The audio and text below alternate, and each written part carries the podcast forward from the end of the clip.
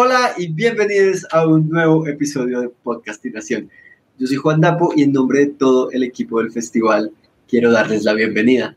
Podcastinación es un esfuerzo colectivo de una comunidad de autores, productores y radioescuchas que crece cada día más en Latinoamérica y por supuesto no podía suceder sin su apoyo como espectadores y asistentes.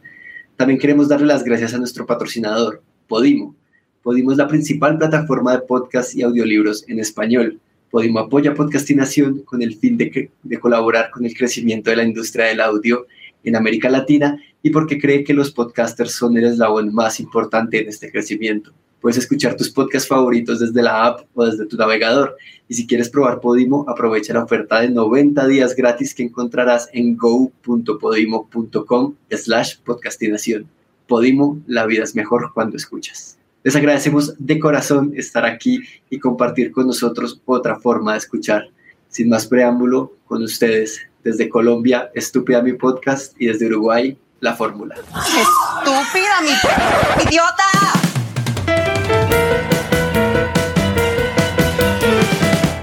¿Cómo están todos? Hola, hola. Hola, Qué felicidad de estar juntos. Eh, nosotros somos Estúpida mi podcast y qué alegría estar contigo, Juan, de la Fórmula. Juan de la Fórmula. Chicos, quería empezar con una pregunta que tiene que ver con el, con el podcast. ¿Cómo, ¿Cómo llegaron al podcast? ¿Por qué? ¿Cuál fueron la, avenida que lo llevó el podcast y qué es lo que les gusta hacer este tipo de cosas que estamos haciendo ahora? Bueno, eh, empezó como un club de lectura aquí en la ciudad de Medellín. Nosotros somos de Colombia. El club de lectura actualmente ya no existe por coyunturas eh, externas a nosotros, pero eh, como una estrategia de publicidad de las charlas que estábamos teniendo, decidimos quedar este podcast en pandemia. En pandemia, cuando todo el mundo hizo fan, cuando todo el mundo hizo proyectos, nosotros hicimos podcast. Y bueno, ya llevamos cinco temporadas, dos años y aquí estamos.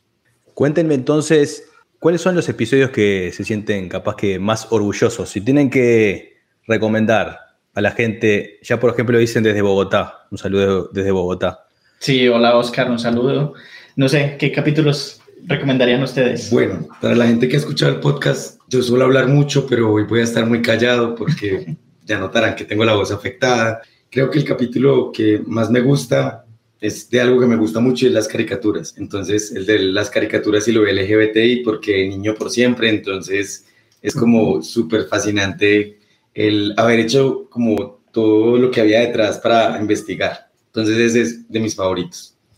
Bueno, yo creo que ah, hubo uno que hablamos de salud mental que me gustó bastante. Fue fue un tema importante que no sabíamos al principio cómo tocar, pero la charla se fue dando y lo disfrutamos mucho. Creo que los miedos que teníamos en ese momento de hablar de salud mental en la población LGBT fue, fue al principio fuimos con cuidado, pero ya después el invitado nos dio la confianza para poder ir hablándolo. Y que nos dio mucho miedo. Sí, estábamos asustadísimos. Sí, no sabíamos cómo tratar ese tema. Sí, pues de mis favoritos casi siempre son los que hacemos recorridos históricos, como hay unos episodios donde hablamos de un una película, un programa en específico, tenemos invitades, pero hay otros donde hacemos historia de las representaciones en el cine o en la televisión, o historia de las representaciones en el género del terror. Esos son mis favoritos, eh, en especial el de Halloween que hicimos el año pasado sobre Rocky Horror Picture Show. Entonces, sí, pues hay muchos en realidad. Y bueno, para devolverte un poco la pregunta, eh, ¿cómo nació la fórmula y, y, qué te gusta del cine? Pues, ¿por qué hablas de cine con tanta gente? Es una muy buena pregunta. La fórmula empezó en agosto del año pasado en realidad es, la historia atrás es un poco curiosa porque nunca pensé en realidad en tener un podcast. Llegué a él porque me parecía que un podcast que hablara sobre el cine desde una óptica distinta hacía falta. Entonces lo, pensé como, como de un lado del usuario. Pensé como, si hubiera algo, alguien que, que hablara de películas, pero que, fuera distinto, que no fuera un crítico de cine, que no fuera alguien que en realidad conoce todas las películas y tiene todo el catálogo en la cabeza, entonces empecé como a imaginar qué, qué tipo de ángulo distinto le podía dar. Y ahí uní mi experiencia trabajando en la industria del, contenido, en la parte de análisis, de análisis de datos. Y después pensé que también una manera como de enganchar y que, fuera distinto es esto de tener invitados en la fórmula. Ya tengo, eh, son 13 los episodios. En cada episodio es una película distinta y un invitado distinto. Entonces, ese invitado para mí le trae una impronta al, podcast que hace que todos los episodios sean algo distinto, porque no es un monólogo, yo no voy a estar hablando desde, desde mi per- perspectiva, desde mi experiencia, sino que el invitado trae su película favorita.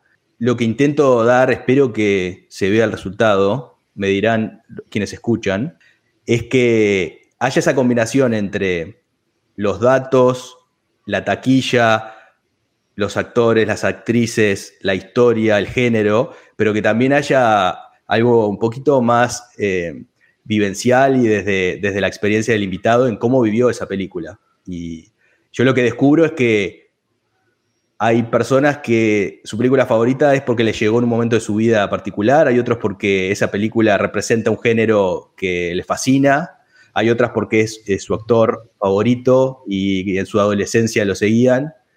Entonces espero eso, tener siempre, sorprenderme, yo y ustedes eh, están de testigos y lo pueden decir acá en vivo, que tratamos de minimizar la, preparación para que la magia. Aparezca en, en la entrevista. Y, y- y- y también algo que, que me ha gustado mucho es, es el trabajo de hacer desde de encargarme de todo. O sea, yo la, la fórmula desde hablar con el invitado, elegir, elegir la película con el invitado, grabar, editar, me toca todo. Entonces, también es- para mí fue un aprendizaje. Fue como, viste, en esos momentos que decís, quiero ver si lo puedo lograr. ¿no? Como que hacer Sí. algo, como empujar un poquito la- la- las barreras. Y, y es una experiencia que hasta ahora me da mucha satisfacción. Me, me toma mucho tiempo, es casi que mi hobby por exclu- exclusividad, pero, pero me, también me da mucha recompensa, mucha satisfacción. Creo que, que hacemos un, un match pues muy bueno ahí en, como en el tema de- del cine en particular. Nosotros no solo hablamos de películas, sino también de series, de literatura y de videojuegos. Y, y sí, pues cada persona tiene una perspectiva diferente. La nuestra obviamente es de diversidades sexuales porque hay un lente, hay un foco, hay una forma de ver esas representaciones y creemos que es importante. Y bueno, aquí estamos para hablar de, de una película muy interesante y que la escogimos entre todos. Ha sido difícil pues porque el- la, mm, como la propuesta de tu podcast es cuál es la película favorita de un Favorita invitado. de un- Aquí somos tres. general. Y acá somos tres. Y con fue difícil escogerla, muy pero- distintos. Exacto. Aquí vamos. Y bueno, eh, saludemos un poco a, a las personas que nos acompañan. Muchas gracias. De por ahí que te- tenemos gente de- del paisito, de, de tu tierra, eh, de Uruguay. Eh, tenemos a Manuela de Cheesy Like a Cliché y tenemos a Ever, tenemos a Maximiliano y bueno, muchas gracias y creo que podemos ir empezando.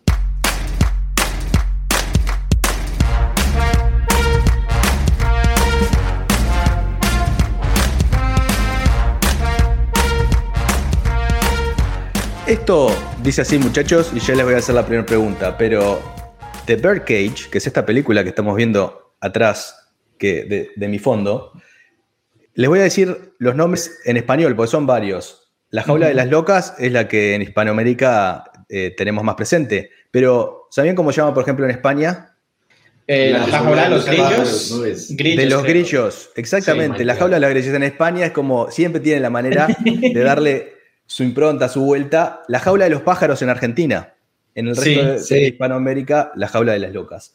Es una película estadounidense estrenada el 8 de marzo de 1996, dirigida por Mike Nichols y es una adaptación de Ellen Mail al guion original. Se trata de una remake de la película franco-italiana y me van a tener que ayudar. La calle Fall. La Cash of All, sí. La Cash of All. Yo no me atrevo a decir. Yo tampoco, no sería capaz ni siquiera. Lo tendría que decir así como... No, pero es francés, es francés, no es italiano. No digo franco-italiana. Es franco-italiana, entonces Sí, sí. Pero el nombre está en francés, sí. Y la obra original es de 1978. Ah, Es Exacto. una, es una obra teatral de un dramaturgo, Jean Poret. Una historia de, del 78. La película es 1996. Pero yo la vi y está más relevante que nunca. No caducó.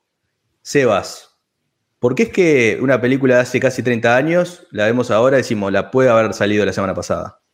Yo creo que es por, por temas um, muy importantes como el, el hecho de que, por más de que la gente dice que hemos progresado, todavía falta mucho, mucho por, por manejar en cuanto al tema de, de, de la aceptación, de cómo manejar las parejas eh, del mismo sexo. Entonces, hace 30 años salió esa película y era pues muy chistosa y todo eso, pero, pero pues era eso, era una caricatura. Ahorita la vemos ah, y yo creo que vamos a pasar más adelante a decir cómo la vemos a- al día de hoy, y, y yo creo que sigue siendo una constante el hecho de que por más de que se ha hablado de movimientos, de progreso, de aceptación, eh, siempre está ahí el, el- eh, ese pequeño, esa piedrita que, que todavía sigue impidiendo ese progreso del que todo el mundo supuestamente habla. Jesús, con la, con la voz que te quede, quiero maximizar, por lo menos que me respondas esta pregunta. Yo tengo una- un problema con ese tema de que siga o no siendo vigente porque es vigente para nosotros, pero por ejemplo un peladito de 15 años que se la ve actualmente, que haya vivido en el primer mundo, eh, le va a parecer cómica tal vez y ya, ¿cierto? Más allá de un contenido histórico, o sea, si vivían las locas en tiempos anteriores, así les tocaba ocultarse y todo, y una persona que ha tenido todas las oportunidades en este instante y que haya vivido otra vida es como, eso no me ha tocado a mí, tal vez eso era muy burletero, ¿cierto? Entonces siento que puede ser que la peli es muy vigente para algunas generaciones, lo es como contenido porque me parece espectacular, los chistes son lo más genial, creo que ahorita hablaremos un poco de eso porque son además con un tacto divino, nos, la película no se burla de las poblaciones LGBTI, que eso es lo más lindo, entonces siento que eso la sigue haciendo vigente, como contenido sigue teniendo una estructura muy firme, como cuestión de identidad creo que no es que no haya envejecido bien, sino que ya los tiempos han cambiado mucho. Entonces tal vez una nueva generación la vea con otros ojos, que es una pregunta muy interesante. ¿Cómo la ven las nuevas generaciones también? Esteban, ahora voy a vos, pero yo, por ejemplo, una de las escenas que así tengo más, más grabada, ahora la última vez que la vi, hablan de- del aborto. Hay una, hay una escena que habla del aborto y, y estamos, por lo menos acá en Estados Unidos, es un tema también que, que se está manejando Sí. hasta ahora, o sea, no es ajeno. No es algo que- Exacto. Esteban, ¿qué, ¿la viste? ¿En qué, ¿Cómo la posicionas en el contexto? ¿Avanzamos? ¿Para algunas cosas quedó atrás? ¿Para algunas otras sigue vigente? Pues yo creo que, y no hablemos solo de la película, sino de la obra que viene mucho atrás, o sea, del 70, eh, es muy vigente porque seguimos hablando de poblaciones que son excluidas de la vida pública, o sea, que nos hacen dar vergüenza de quienes somos y eh, sentir orgullo de eso, de quienes somos y no ocultarlo, eh, se convierte en un acto de resistencia y un acto político.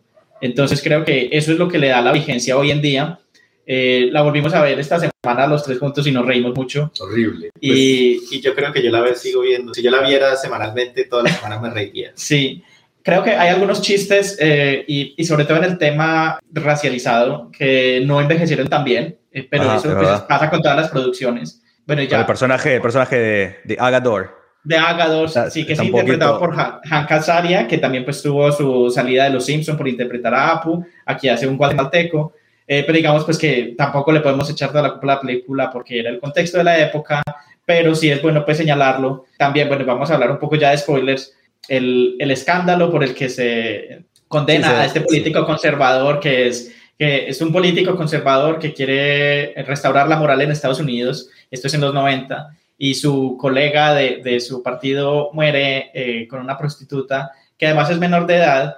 Eh, creo que pues ahí es delicado el tema de, de hacer un chiste con la pedofilia. Eh. Esa parte sí, como me, la última vez que la vi sí me, me chistó Sí. un poco, pero sí, o sea, el resto de, de temas, de, de cuestiones de la moral, de la doble moral de las personas conservadoras se sigue muy vigente.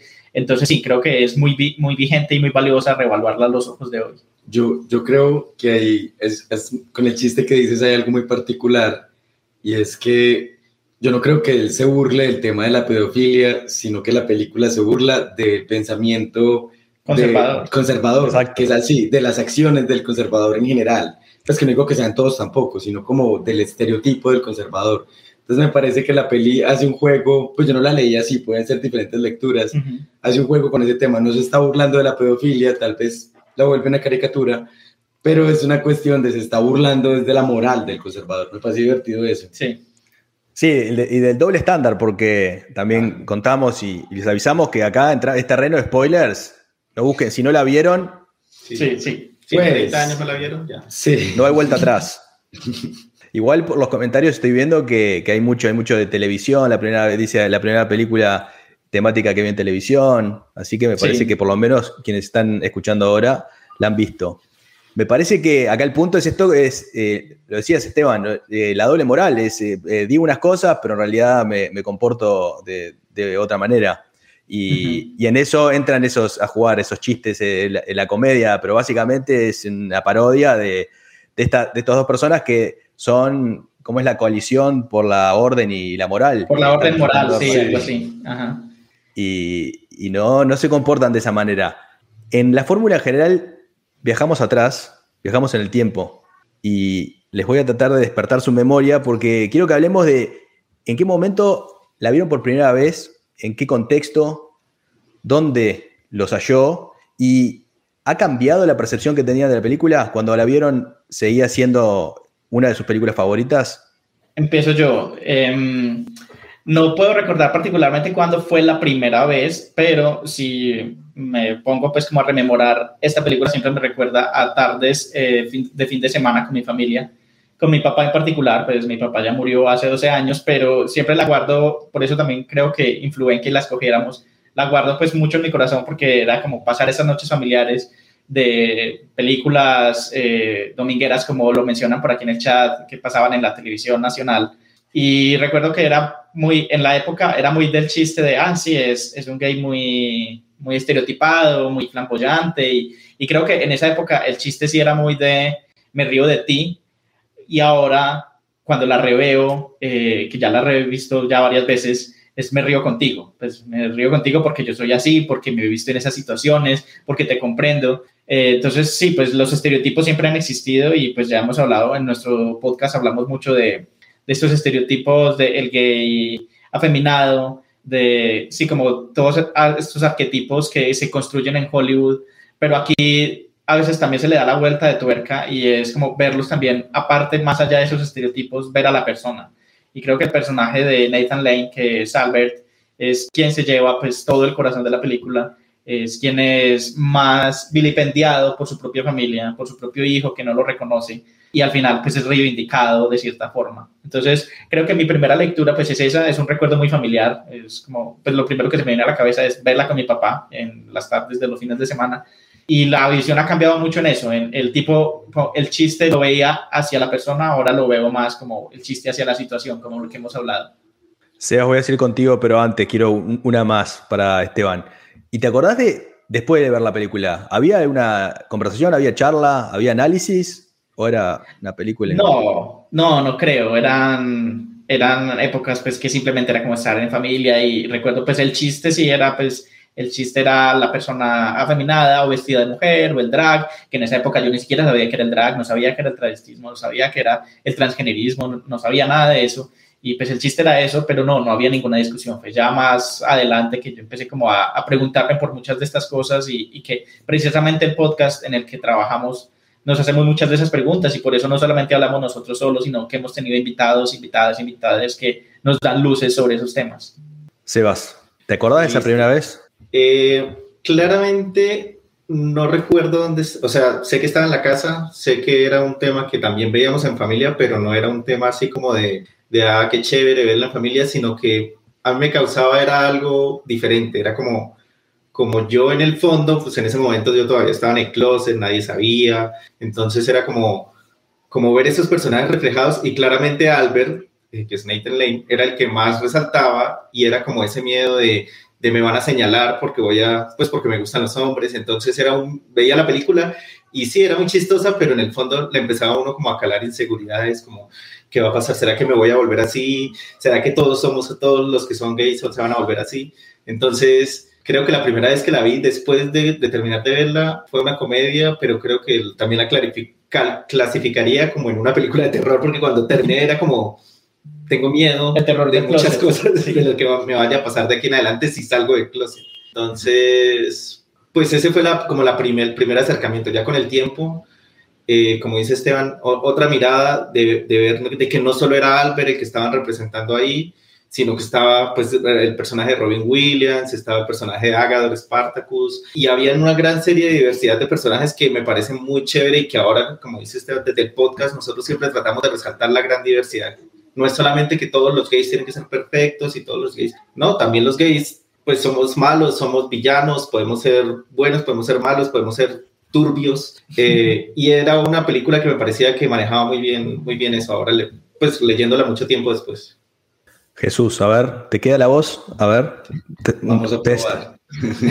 pues la verdad, nosotros en el podcast nos definimos como tres maricas distintas, la marica ñoña, la marica rubia y la marica montañera, porque yo soy de un pueblo y nosotros no teníamos parabólica, sino algo que nosotros llamábamos muy despectivamente perubólica, era porque todos los canales eran de Perú y eh, pues nunca la vi cuando era niño, ¿cierto? Y tampoco es como que en, en mi casa fuera como para reunirnos a ver películas como juntos, así de vez en cuando, muy de vez en cuando, y todas eran de acción, pues yo, yo soy de los que se ha visto toda la saga de Rápido y Furiosos, aunque la- las odie. Entonces esa película me la vi fue con ellos dos, irónicamente, aunque yo ya había hecho una exploración de cine, pues mucho tiempo atrás, pero esa nunca me la había visto. No sé, tal vez es porque yo le suelo huir mucho a la comedia, porque en todos los lugares donde habían representado, cuando yo empecé a identificarme como persona LGBTI, cuando empecé a entender qué era y miraba el único género que detestaba con el alma era la comedia, porque en todos los lugares éramos el chiste horrible,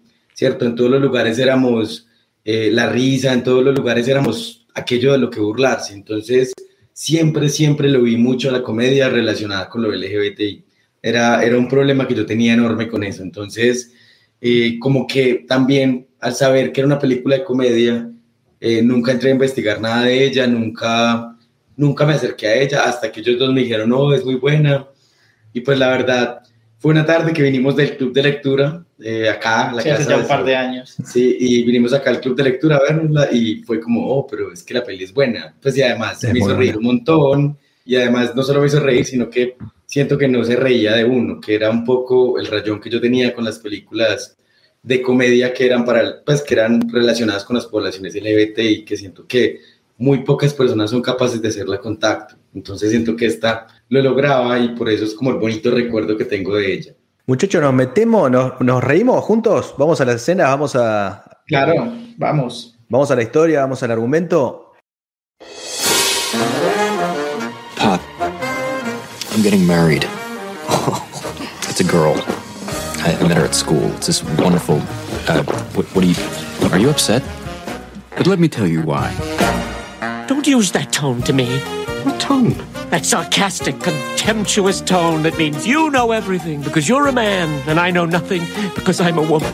You're not a woman. Oh, you bastard. Esto es así, va a, ser, va a ser un poquito distinto porque tengo algo que le llamo los premios podcastinación.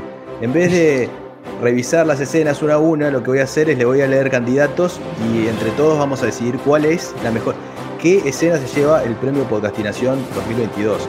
Estos son los nominados y ustedes pueden nominar también si me olvido de alguna. La primera es Starina no quiere bailar. Es la introducción, es la primera escena. Además, es una escena que dura unos tres minutos, que parece como una Steadicam, como una cámara que Sí. entra al club, ¿no? Es una cosa muy, muy linda. La segunda es Val da la noticia. Y lo que me parece que está bueno de esa escena es la sorpresa, que nos engañan, que parece que el personaje de Armand está teniendo eh, Sí, un como una fer. una Ajá. aparte y en realidad no, es el hijo. Y hasta el final, ¿no? Te- cua- mismo cuando él entra, pensamos que ese era es el, el amante, pero no. Esa es la segunda. La tercera es lecciones para actuar como macho, que ahí vemos como, como John Wayne tiene que caminar. La cuarta es los platos de Grecia, en esa escena. Ya quisiera yo esa en el comedor y no terminan de ver. Lo bueno es que la miopía ahí juega una realidad juega una mala pasada y no se termina de ver lo que está grabado en esa vajilla. La 5 es mejor matemos a las madres, eso las va a detener. Y la última es la maniobra de distracción que tenemos al final para sacar al senador Kili y que no lo reconozcan. De todas esas escenas, a ver, voy a arrancar por Jesús. De todas esas Bueno. escenas, ¿Cuál gana? Aquí suena ¿Cuál redoble, pero... Pero para mí gana la de el, el momento en el que me están enseñando a caminar como un hombre. Es espectacular, porque además, ahorita lo decía, en la película al principio yo lo sentía como que se burlaba de los manerismos y no, porque la peli se está burlando no de eso, sino que nos está haciendo reír es con un ser que se siente incómodo de estar haciendo aquello que no está acostumbrado a hacer, a, a echarle mantequilla a un pan como un macho macho, ¿cierto? Y que además uno se puede sentir identificado, pues cuántas veces uno siendo, pues nosotros que somos parte de la población LGBTI, no le da miedo patear un balón, porque pues no le daba miedo patear un balón porque le salían todas las plumas cuando era niño, ¿cierto? Entonces un poco la escena también es como, como conecta con uno en ese aspecto, entonces es muy chistosa porque siento que aunque uno la haya leído tal vez al principio como se estaban burlando de los manerismos de, no, la escena se está burlando es de cómo lo ponen en una situación tan incómoda como esa y del final, pues porque además la peli tiene unos remates en los chistes brutales. Ese remate de no recordaba que John Wayne caminaba así. Es 10, o sea, 10, colóquenle 10. O sea, realmente sí caminaba así. Sí, o sea, es genial. No good? Actually, it's perfect. I just never realized John Wayne walked like that. Entonces, esa para mí gana. Y cuando se rompe la galleta, en realidad no importa, se rompe. hay que seguir. No hay que dudar, que si se rompe la galleta, se rompe la galleta. Sebas, ¿cuál gana? Tenemos seis, podés nominar a otra. Bueno, yo creo que hay una que está muy cerca al tema de la vajilla y es cuando Arman entra a la cocina y descubre que no hay plato principal, sino solo es la sopa y se desesperan y vuelve y saca la sopa para darle más sopa y están ya en un punto de climas de desesperación porque los van a descubrir, pero ellos siguen insistiendo en que todo va a funcionar eh, y Agador no sabe qué hacer y bota los camarones al piso y mejor dicho, es, es una escena muy, muy, muy buena que incluso, incluso si uno se pone, le pone cuidado a la escena, uno se da cuenta que se, en, ya en la edición final se coló Robin Williams riéndose cuando se cae y él se levanta, él se está riendo ahí, pero pues lo disimula. Es porque él se cayó en verdad. Eso iba a decir. Eso les iba a decir. Pensé que lo tenía, esto lo tenía como un secreto, pero es verdad. Se cae él, eso, eso pasó, no fue una improvisación, se resbaló, se cayó y siguieron con eso. Dad, you've got to get in there. Everything is going to hell. You didn't make an entree. What? What, what, what do you, what do you, you mean just have soup? Your peasant soup is an entree. It's like a stew. What do you think I put so much in it for? Shut up! Here's a note for Catherine. Go put it on the downstairs door. I've got to get back there before they eat enough to see the bottom of the bowl. Got a million things to do. You don't give me no time to chow. Shut up! It's okay. We're all right. It's fine. Just shut up, goddamn you. It's all right. Stop crying. Goddamn you. What are you standing there for? Go! Go! She'll be here in a minute. Go! Damn it. Fuck the shrimp. Me, me puedo tomar 30 segundos para capaz que profundizar en Agador Spartacus, el personaje de Hank Azaria, porque algo que me genera curiosidad es, es esto del tema de me río con o me río de, o me estoy eh, usando un estereotipo como parodia, o en realidad estoy visibilizando algo que está bueno visibilizar. ¿Cómo, Capaz que Sebas, contame eso y después me, elegí la escena, pero de Agador Spartacus, ese personaje. Ahora, con los, con los ojos tuyos de hoy. ¿Sebas o Esteban? Esteban. Ok. Eh, no, pues creo que para la época era, él lo tomó como un trabajo de, personaje y pues eh, leyendo sobre cómo se preparó, él incluso consultó a sus amigos homosexuales para hacer las voces y que algunos de ellos le dijeron, no, pues sí, lo haces muy bien, tengo amigos que, que hablan así. Entonces, creo que es la conversación hoy en día torna en torno a por qué se le dan estos papeles a personas heterosexuales o privilegiadas cuando hay un montón de artistas de las diversidades sexuales que tienen mucho talento y que podrían estar haciendo ese papel. Eh, pero pues creo que tampoco se le puede martirizar a la película el hecho de que se tome estos estereotipos porque también lo hace desde un lugar de, de la comprensión que además el personaje de, de Hank Azaria, Agador Spartacus, es también eh, uno de los que se roba las escenas en donde está. Entonces sí, pues creo que está esas dos miradas y pueden convivir. Puede convivir el hecho de que sí, que es una apropiación cultural que se hace y que bueno, ahorita se ha revisado, pero que en su momento también se hizo con una intención que podría ser leída hoy como buena. Entonces creo que esas dos visiones pueden convivir. Además que él subvierte el estereotipo de que los latinos son buenos como housekeeper. O sea, él era malo como muy malo. Era malo, no, sabía cocinar. Cocinar.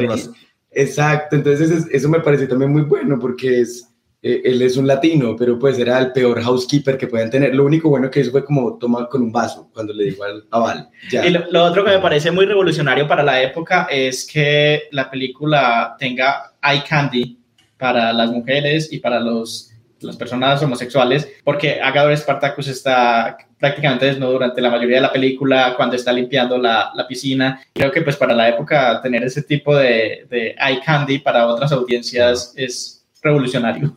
Bueno, Esteban, es, es- es tu turno. ¿Nos desempatás o, o vas por una Eh, que ya hablamos? Creo que, a ver, la, la que dice Jesús me parece muy, eh, muy buena, muy interesante, porque además me parece muy, muy llamativo es que salga el mundo heterosexual como lo extraño para estas personas, para estos personajes. O sea, que lo que se haga ver como los estereotipos extraños sea el caminar heterosexual o, o el hacer las cosas de una manera diferente, incluso cuando están eh, redecorando la casa, que ponen revistas Playboy verdad, en, la- En el baño. en el baño y uno de los redecoradores dice... Es lo que leen, ¿no? Eso es lo que leen ellos, ¿cierto? Pues es como un mundo completamente diferente y es como voltear esos estereotipos. Pero para mí creo que por la coyuntura actual, la escena que más eh, resonó en la última vez que la vi fue la de eh, la conversación sobre el aborto. Antes de la cena, cuando el senador estaba diciendo que quería apoyar una, un proyecto de ley para matar a los doctores que practiquen aborto y luego en una vuelta de tuerca el personaje de, de Nathan Lane dice, no, pues matemos a las mamás, igual llegan a matar a los niños, o sea, que se hundan todos con el barco.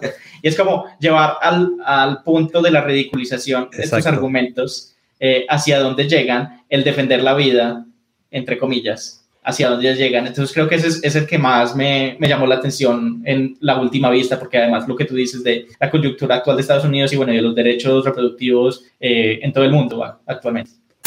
Stop the doctors, you'll stop the abortions. Well, that's ridiculous.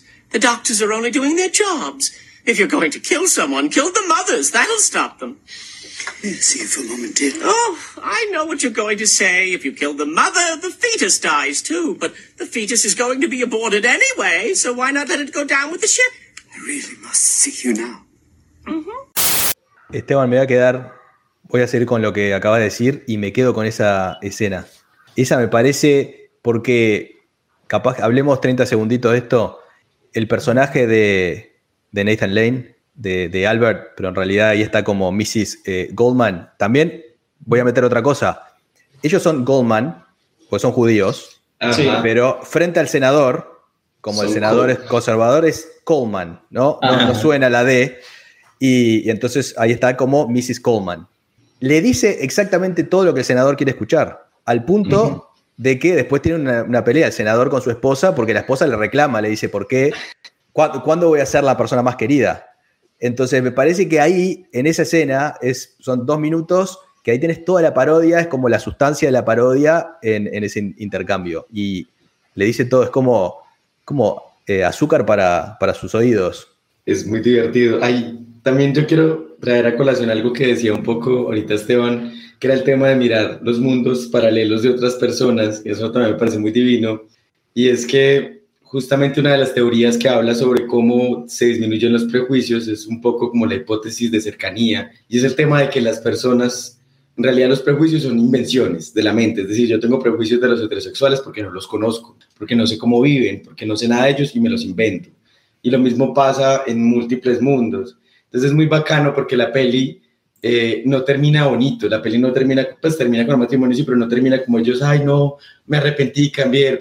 No, ellos lo ayudan a escapar y ya, Independiente, eran dos familias en problema y ya, salgamos de acá, ¿qué más vamos a hacer? Pero sí termina con el matrimonio, entonces me parece muy bacano porque siento que es ese tema de cuando, eh, esa hipótesis lo que dice es cuando dos poblaciones completamente distintas, en condiciones óptimas, se encuentran y socializan, disminuyen los prejuicios. Entonces un poco la peli funciona así para los personajes y funciona así para la gente. Si tú te pones a ver, uno empieza a entender cómo funciona ese mundo de los sí en esa película, ¿cierto? Porque es todo un modelo de vida, las estatuas, nomás cuando tienen que quitar todo lo de la casa para poner un Cristo, además. Un Cristo súper La cruz. Sí, una cruz, es súper teso porque, claro, Pero, o sea, como senador le encanta, después el senador dice, Claro. me, me agrada mucho que, que tengas la cruz.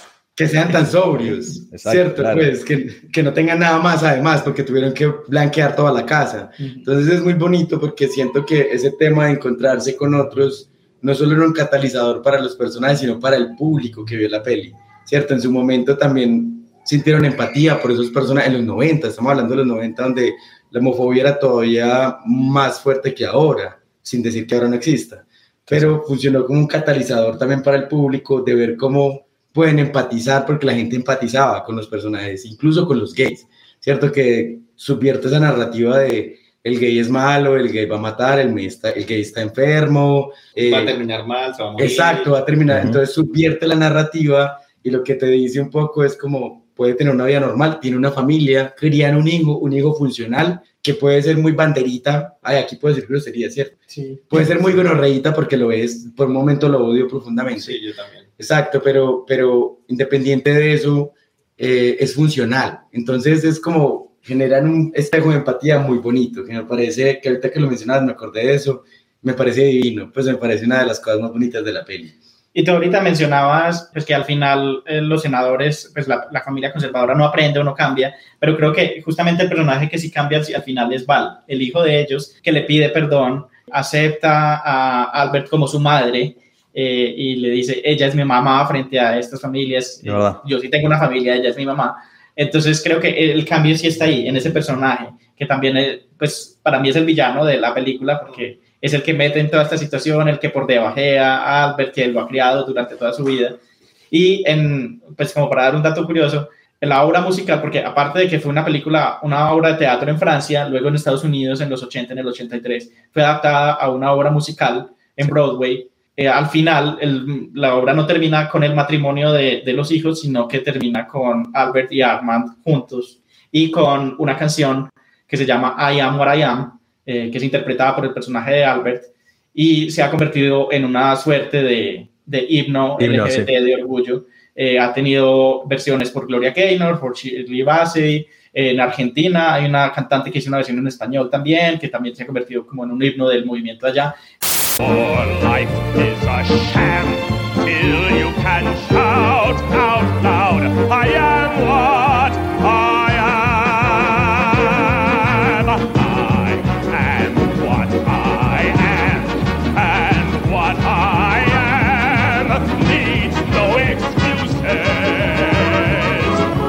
Entonces, creo que también para mí el foco y el centro de la historia es la pareja de, de Albert y Armand y no la pareja de los hijos. Ah, sí, claro. Que en la película, pues por ser Hollywood, obviamente se le da el foco a ellos.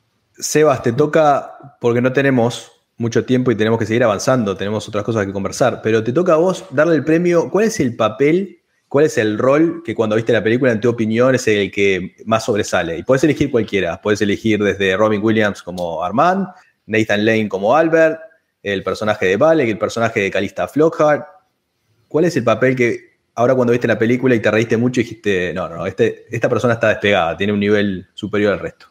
No, eso sí, lo voy a decir porque fue lo que pensé hace veintipico de años cuando la vi, que fue Albert, que fue el que me causó miedo en ese momento y ahora digo que es el que sobresale. Pero yo creo que también es, es, es la química que maneja con Robin Williams. O sea, creo que los buscaron perfectamente en la química para esa película, porque los dos tienen una manera de interactuar y se nota que lo disfrutan y que se Yo creo que el rodaje de esa película debió ser muy divertido. Yo, a mí me hubiera gustado estar en ese, en ese equipo de grabación para reírme. Yo creo que se la pasaban riéndose. Pero sí, yo creo que Nathan Lane con su personaje de Albert era el que más resalta porque es el, el que creo que es el que siempre trata de llamar la atención igual, como decían ahorita, es el que hace las vueltas de tuerca con el senador, el que empieza a, a, guiar la cena, los comentarios, cuando va a servir el té y se le sale la peluca y ella no entiende qué es lo que está pasando. Es muy bueno. Tienen que ir todos, tienen que dejar al senador solo. Tengo, les ofrezco esto. Hablemos un poquito, hagamos un poco de trivia, hacemos la galleta de la fortuna, que, que en la fórmula en general es lo que la gente está esperando. Dice, bueno, la galleta de la fortuna, pero antes, porque sé que querían alguna pregunta, si yo, si damos vuelta y, y paso a ser sí. el, el, invitado. Sí, querían, un poco, un poco también para apuntado? preguntarte a ti cuál ha sido tu acercamiento y es un, un término que, con el cual tenemos problemas con las películas catalogadas LGBT, porque qué es LGBT es que sea un director, que sea un personaje, que sea una historia, pero cuando hay películas con personajes diversos, ¿cuál ha sido tu acercamiento? Y por ejemplo con esta, cuando la viste, ¿qué prejuicios tenías o qué prejuicios te tumbó la película? yo lo noto, todo esto lo que tenga que ver con diversidad y por eso también aprecio mucho el trabajo que hacen ustedes y me parece que tiene que haber mucho más de esto de visibilizar. Mi rol para mí, y van a entender que estuve pensando esto, porque dije, viene el, va a venir la pregunta, es de aliado, es, estas cosas tienen que suceder, estas cosas yo las tengo que apoyar, pero lo que no, no creo es que me toque mucho opinar, no sé si me explico, o señalar. Yo creo que estas, estas oportunidades o esto en, el, cine, diversidad o mismo los movimientos feministas, a las personas que en general hemos sido afortunados en la sociedad y nos han tratado bien, para nosotros tenemos que estimular, ser aliados y dejar que estos movimientos sucedan. Y creo que ese es el rol, o por lo menos es la manera que yo pienso, por ejemplo, de que me gustaría que mis hijas escucharan, que creo que están escuchando ahora, por lo menos le puse en el, son muy chicas, no sé si estarán eh, entendiendo lo que estoy hablando. Pero ese me parece que, es mi acercamiento, es mi rol. Yo esto lo veo con, mucha naturalidad, me, veo la película y me río, y, me encanta el rol de, Nathan Lane y también de Agador Spartacus. Y yo creo que, hay que, que, siempre tienen que ser bienvenidas estas, estos ángulos distintos del arte que traigan otra cosa em, distinta a, la homogeneidad, porque generan estos debates generan que nosotros visibilicemos que estas cosas hay que hablarlas. Y quieren, les doy la película LGTB. Ya te le iba a preguntar justamente era cuál era, era la pregunta que tenía como en, la mente. Cuando la escuchen, esto va a dar que hablar. Esto va a estar en el segmento Fight Club, el club de la pelea. ok. Esa fue la primera que dijiste como representación. Esta es es la de, la película que creo que tiene que ver con eso, y, pero lo hacen de una manera distinta a lo que vemos en, La Jaula de las Locas. es, una, es una manera de contar una historia que, está ahí presente, pero, pero que en realidad no estaría, no lo catalogarías como una, una película eh, dentro de ese, de ese, rubro. Por el punto que dicen ustedes, que dónde están las, categorías o dónde están las etiquetas. Pensé que los iba a sorprender con el club de la pelea y que iba a ser como, wow, no me esperaba. Esa no, lo que pasa es que yo creo que puede tener muchas miradas. Exacto. Pues uno la puede mirar como un bromance, el man estaba enamorado de sí mismo, que técnicamente es lo literal, o puede ser, pues puede tener muchas lecturas, entonces creo que puede caber. Y la represión, para mí hay un tema de represión. Ajá. La masculinidad tóxica que eso genera que además todo el tiempo la critican en la película. Y hay algo muy bacano que, que, mencionas ahí, es justamente eso lo que nosotros hemos hablado, pues porque hay categorías del LGBT y la diversidad está como la heterosexualidad en todas partes. Entonces, finalmente, las lecturas también dependen de los contextos de la vida. Cabe.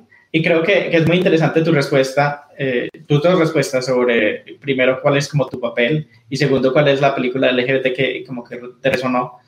Porque nosotros siempre hemos tenido el conflicto con esta categoría porque además nos meten nichos. Entonces, que existan películas solamente para público LGBT nos encierra un poco más.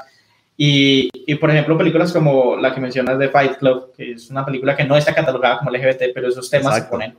O The Birdcage, que si bien sí está más abiertamente catalogada, pero también en su época era una película familiar, pues como yo decía, la veíamos en familia es una película que podría generar conversaciones, en mi caso no lo hizo, pero podría hacerlo. Y, esto conecta un poco con un tema que nosotros siempre hemos también mencionado y es, ahora la gente se queja mucho de la inclusión forzada, entre comillas, y para mí esta película representa lo que yo llamaría una exclusión forzada, porque estamos excluyendo a personas que existen, que viven, que sienten, de la sociedad, como lo que le querían hacer a Albert, que se excluyera de su familia, que se excluyera de sus acciones, de que ni apareciera. De, sentir. Exacto, que no apareciera. Y es lo que mucha gente hoy en día dice, ¿por qué están incluyendo a esta gente? Pues porque estamos, porque vivimos, porque estamos en todas partes, porque no solamente estamos en historias eh, románticas o trágicas, estamos en, en, las películas de acción, podemos estar en las películas de ciencia ficción, de podemos ser superhéroes. En todas partes podríamos estar. Entonces, para mí es como no debería existir la categoría, sino que en todas las películas podríamos tener una representación.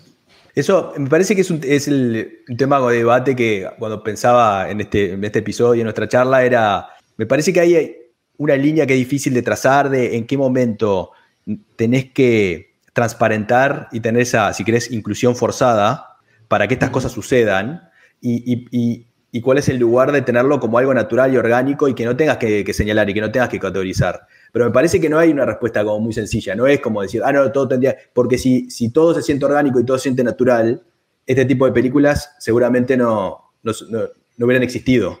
Sí, surgen como una necesidad.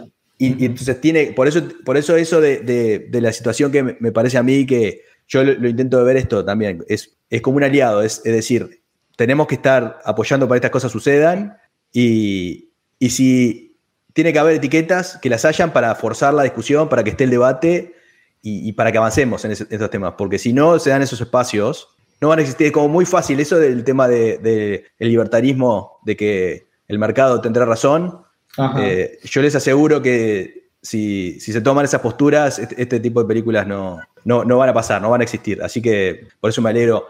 Vamos a hacer trivia, vamos a hacer las galletas de la fortuna y además Listo. también sé que, Esteban, vos tenés una otra larga lista de trivia, entonces quiero darles el tiempo porque nos Igual ya he ido soltando algunas cosas, entonces vamos a ver hasta dónde nos da. Perfecto.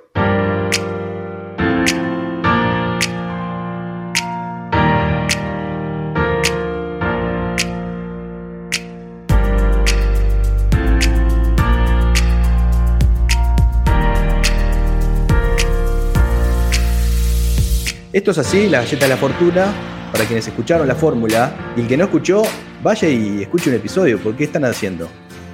Eh, Las galletas de la fortuna son cuatro piezas de trivia, pero yo solo, yo se les oculto la trivia, les voy a dar solo el título para que elijan y para que sea un poco aleatorio, para que sea un poco sorpresivo. Entonces tengo cuatro, vamos a elegir tres, uno a cada uno les voy a preguntar. Sebas, capaz que arranco contigo, después Esteban y, y Jesús, hago así. Cada uno me da a elegir una de las galletas de la fortuna, vamos a abrir y vamos a compartir y vamos a hablar de esa pieza de trivia. Entonces, Sebas, las galletas de la fortuna son las siguientes, a su debido tiempo, conflictos de agenda, la fuente de la juventud y galardonados. ¿Con cuál te quedas? Mm, la fuente de la juventud. En la película, el personaje de Bárbara, de Calista Flockhart, ¿cuántos años dice que tienen? ¿Recuerdan de la película? ¿Cuántos 18. años? 18. Ah, sí. Cuando en realidad Calista Flockhart, la actriz, tenía en ese momento 30 años de edad. Ah, sí, ella Uy, pero- es come años. Sí. Pero sí se ve muy joven, yo no sabía. El personaje, el personaje de Val, protagonizado por Dan Feuerman, tiene 20 años, dice 18 Bárbara y 20 Val. Tenía 27 cuando se filmaba la película. Bueno, a ese sí se le notaba. Sí, sí, sí. sí, Ah, él, él sí no me sorprende tanto. Sí, él no me sorprende. De Calista a eh, Bárbara, ¿se la ve como una chica de 18 o una de 30? Sí. Sí, Sí, yo, sí de compré el 18. acto. Sí. Sí. Yo, a mí me, por lo menos me sorprendió. Así que esa la ve abrimos. dice, sí, tiene 18 ahí, o 19, por- pues está cerca, pero 30 Tenía- quisiera yo ver. esto es antes de Ali McBeal. Calista Flockhart, obviamente, es la que está más relacionada o el papel más importante como la abogada en Ali McBeal. Retiramos la fuente de la juventud. Esteban, va a ser tu turno. A su debido tiempo, conflictos de agenda o galardonados. Galardonados. En esta película tenemos el placer de tener en el elenco cuatro ganadores del premio de la Academia, los premios Oscar. ¿Te animás a mencionarme esos cuatro? A ver si los encontrás a todos. Um, Robin Williams, Correcto. Por Good Jim Will Hunting. ajá, Gene Hackman, Jim Hackman ganó dos, eh, dos Oscars a, a Mejor Actor y a Mejor Actor de Reparto. ¿Y quiénes son los otros dos? Christine Baranski, no, no sé si haya ganado. ¿No? Y se te va a complicar un poquito más. ¿Querés, querés la respuesta? Sí. La tercera es Diane, We- eh, Diane Wist. Ah, que Diane es- Wist. que, gana, que también ganó dos Oscars por películas cuando trabajó con Woody Allen, esas dos películas. Y el último, y este por eso tenía un poco de trampa, porque era muy difícil de que lo pudieran adivinar, es Grant Heslov, que en la película es el fotógrafo Ah, que va persiguiendo al senador, sí, que está buscando la primicia. que ni siquiera es el, el periodista, o sea, es el fotógrafo que es aún un personaje, un rol más pequeño. Pero él después se transformó en un productor muy famoso, muy exitoso, y termina ganando el premio de la Academia, el premio Oscar, por Argo, con Ben Affleck en, tengo acá el año 2012. Oh, no sabía. Interesante. Sí, eso está muy interesante porque Y les agrego, si querés, una cosa más y después pasamos, Jesús, te, va- te voy a, a pedir que me digas cuál es la galleta de fortuna que vas a querer abrir, pero lo último que les digo es Dan Feuerman fue nominado como productor, también, no como actor, Ah, a un sí. premio, y, pero no, no ganó. Los, los ganadores son esos cuatro que ya dijimos. Nos estamos a- acercando al final, así que voy a nombrar las que quedan a su debido tiempo y conflictos de agenda. Eh, a su debido tiempo. Nathan Lane es ahora es abiertamente gay, él públicamente es gay, pero no en el momento del estreno de la película. De hecho, cuando estaban haciendo el tour de la película, lo entrevistó Oprah en The Oprah Winfrey Show y Oprah intentó preguntar varias veces, varias veces insistió, pero Nathan Lane no se sentía que era el momento indicado, no se sentía cómodo compartiendo eso y antes del estreno de la película no, no terminó eh, comunicando que, que él se definía o gay homosexual. ¿Conocían esto? No. Y Oprah siendo, siendo Oprah. Pues yo lo descubrí leyendo para el episodio. Sí. O sea, Sí, hubiera ¿verdad? podido escoger ese. Oprah sabía iba, y lo que dijo Nathan Lane, lo que declaró es que también, por eso me parece que entra en este debate que, que- que venimos teniendo, que él en ese momento sentía que tenía que destacarse por, por su talento, tenía que destacarse por su papel y que sentía que si él empezaba a hablar de su vida privada, porque también él en, en esa nota, cuando habla de, de- de esto de Oprah, dice que en su familia ya es, eso sí se lo conocía, él, él- él había, eh, lo, lo había compartido con su familia, con su círculo íntimo, pero no públicamente, y no quería que eso fuera como una distracción para la prensa, para los medios, y que lo como etiquetaran y que lo colocaran en ese, en ese lugar. Y cosa que sigue pasando todavía, que la gente quiere sacar a los famosos del closet. Gente, no saquen a la gente del closet, cada cual tiene su proceso. Pasó hace poquito con uno de los Sí. protagonistas de la serie de Netflix, Heartstopper, y que creo que la gente que lo hizo, que forzó a este peladito a salir del closet, no entendió el mensaje de la serie. Ajá. Entonces Sí, sigue son los- pasando. Los, propios fans de la serie presionándolo y presionándolo. Dejen a la gente su como, venga, ustedes no entendieron la serie. Esteban, ¿quedó alguna cosa que no compartimos? ¿Alguna curiosidad? Bueno, sí, eh, dijiste varios de los que tenía preparados. Eh, este último de Nathan Lane lo puedo complementar con que esta película fue su como breakthrough role en el cine. Él venía de, de Broadway y como que esta película lo catapultó ya como estrella de cine de Hollywood. También está el, el tema de mm, Gene Hackman cuando estaba en la escena despidiéndose de, la, de los eh, reporteros en la escalera en su ventana que hace este gesto, el gesto de la ¿Verdad? paz es una referencia al gesto de Richard Nixon en las fotos que hacía. Y porque además Jim Hackman está en la lista negra de Richard Nixon. Entonces tiene varios statements políticos. Y otro statement político es que por ahí en alguna escena, cuando están hablando también eh, de política en la mesa, eh, mencionan el tema de don't, don't ask, don't tell, que fue una política que implementaron para, entre comillas, aceptar a personas LGBT en el ejército mientras no lo dijeran abiertamente. Entonces era como te aceptamos mientras no lo muestres, mientras no se vea. Y era una política de Bill Clinton, que se supone que era un, un presidente, entre comillas, liberal, era demócrata, y era el presidente que estaba en ese momento en, en ejercicio. Entonces era también como un... Estaban haciendo comentarios sobre la situación política del momento en Estados Unidos. Y ya para cerrar, pues tengo también el tema de- del musical, pues que ya, ya había mencionado.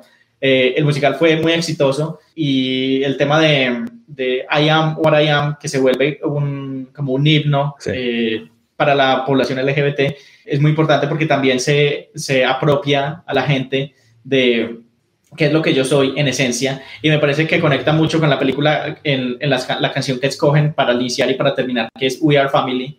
Eh, pues Sí. para mí el musical es como I am, para mí, yo soy lo que soy, no me van a cambiar y vivo así. Y en la película está también el tema de We Are Family, como nosotros somos hermanas, somos familia, porque somos familias encontradas, eh, a veces no familias de sangre, pero pues es lo que pasa muchas veces Pero las comunidad. LGBT, que somos una comunidad que nos encontramos y nos damos cariño y, y nos Y nos hacemos crecer. entre nosotros. Exacto.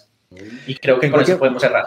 En Yo cualquier momento, sí, por favor. que es muy chistoso, pero la peli tiene muchos que la diferencia mucho de, de la película franco-italiana eh, y es que tiene muchos momentos de improvisación, que les dieron mucha libertad a los actores. Por ejemplo, uno de ellos fue cuando, cuando uno de ellos se va para el cementerio, te vas para el cementerio, te vas con un cepillo muy egipcio de tu parte.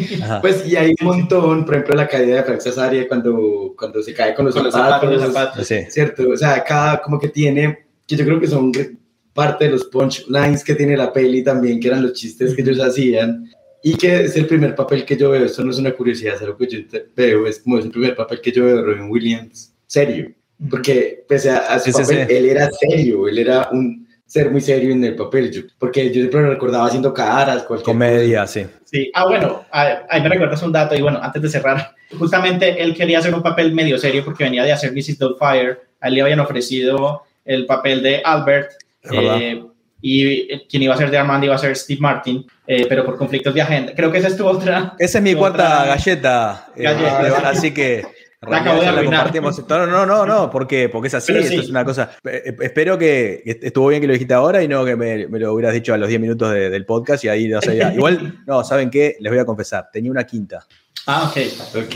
La venganza. Está preparado. Porque dije, porque dije, claro. Así que en, en la fórmula cerramos con los ingredientes de la fórmula. Cerramos con cuáles son en su criterio los componentes que hacen que esta sea su película favorita. Y me tiene que, en una línea, vamos a arrancar. A ver, Esteban, arranco contigo. ¿Cuál es el componente? ¿Cuál es el elemento? ¿Es un papel? ¿Es un actor? ¿Es la historia? Ah, para mí el ingrediente es la empatía. La empatía con las otras personas, con las formas de vivir y creo que es lo más importante que nos enseña esta película. Jesús. El elenco. ¿Sebas? Yo creo que el hecho de subvertir las, eh, los estereotipos y de en cualquier momento brindarnos algo que nunca esperábamos. Creo que cada escena, la, el dinamismo de la película me permitía como, no sé qué va a pasar y de repente entra Albert con una peluca y uno como, ¿what? Entonces sí, es, cada escena, cada momento que iba pasando, algo iba a pasar que uno nunca se lo esperaba. Y te devolvemos la pregunta a ti. Sabía que me lo iban a preguntar. Eh, mi, mi ingrediente favorito es como eh, un poco de sal, un poco de pimienta al final, cuando tenés la receta, es eh, Agador Spartacus. Es el personaje de Hank Azaria. Me parece que es eso, es, el- es el- la comedia constante y es el estar esperando, un- ya queda establecido desde la primera escena que, lo, que vas a esperar muchas cosas de él y es como estar siempre esperando en la escena que aparece a ver con qué me va a salir en este momento Sí. que me va a sorprender. Y siempre Lo te me sorprende. Lo que, Sí, lo sí. que me mantuvo, sí, lo que me mantuvo siempre con una sonrisa. Bueno, La ahora sopa sí, con huevo. exacto, sopa, sopa con huevo, pero después también había camarones, no sé ter- termina de entender. Eh, Juan, si nos estás escuchando, exacto, Sí, ya que- aparece, sí, es como el genio. Te enfocamos. genio de la Oh. lámpara. Tiene Se tres deseos. Se. Muchísimas, muchísimas gracias Juan, Jesús, Esteban, Sebas de La Fórmula y de Estúpida Mi Podcast por este gran show que acabamos de escuchar. Quiero preguntarles por sus redes sociales y por las plataformas en las que están sus podcasts, en donde pueden encontrarlos. Bueno, eh, mi principal red social que utilizo con el podcast es el Instagram y es arroba la fórmula pod, todo junto. Y ahí en general, por ejemplo, comparto la galleta de la fortuna que quedó sin develar. Acá los chicos me lo arruinaron, pero yo Te tengo una quinta, una quinta galleta, así que eso lo voy a mantener. Y lo principal es que los episodios de la fórmula están, están en todos lados. Están en Spotify, están en Apple Podcast, están en Google Podcast. Nosotros estamos en Instagram y Twitter mientras exista como arroba estúpida podcast y en YouTube tenemos canal en YouTube eh, como arroba estúpida mi podcast y también estamos en todas las plataformas de podcast, ahí nos pueden encontrar todos nuestros episodios. Perfecto, entonces ya saben, vayan y síganos en sus redes sociales y también escúchenles en todas las, en su app de podcast favorita, que están en todos. Y si no están en alguna, ya saben, les escriben en sus redes, oigan, porque no Y allá están en esta app y allá se meten ellos. También quiero recordarles que Podimo es la única plataforma que reparte sus ganancias con los creadores de contenido. Si tienes un podcast, identifícalo como tuyo en podimo.com slash latam para que puedas empezar a monetizarlo. Podimo, la vida es mejor cuando escuchas. De nuevo, muchísimas, muchísimas gracias por este gran show. Muchas gracias, Juan. Muchas gracias. Bye. Adiós. Bye.